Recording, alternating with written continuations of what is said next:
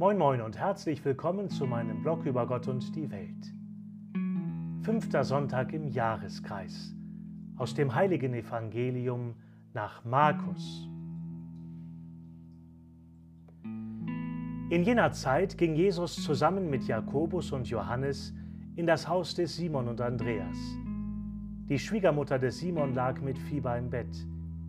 Sie sprachen sogleich mit Jesus über sie, und er ging zu ihr fasste sie an der Hand und richtete sie auf.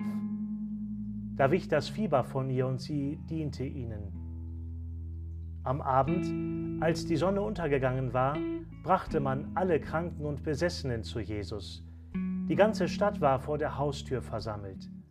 Und er heilte viele, die an allen möglichen Krankheiten litten, und trieb viele Dämonen aus. Und er verbot den Dämonen zu sagen, dass sie wussten, wer er war. In aller Frühe, als es noch dunkel war, stand er auf und ging an einen einsamen Ort, um zu beten. Simon und seine Begleiter eilten ihm nach, und als sie ihn fanden, sagten sie zu ihm, alle suchen dich.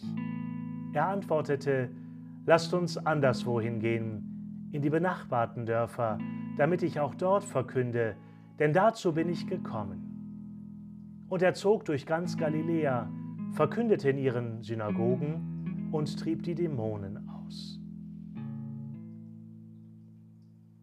Evangelium, frohe Botschaft unseres Herrn Jesus Christus. Aus dem Markus-Evangelium, Kapitel 1, Verse 29 bis 39. Bis demnächst.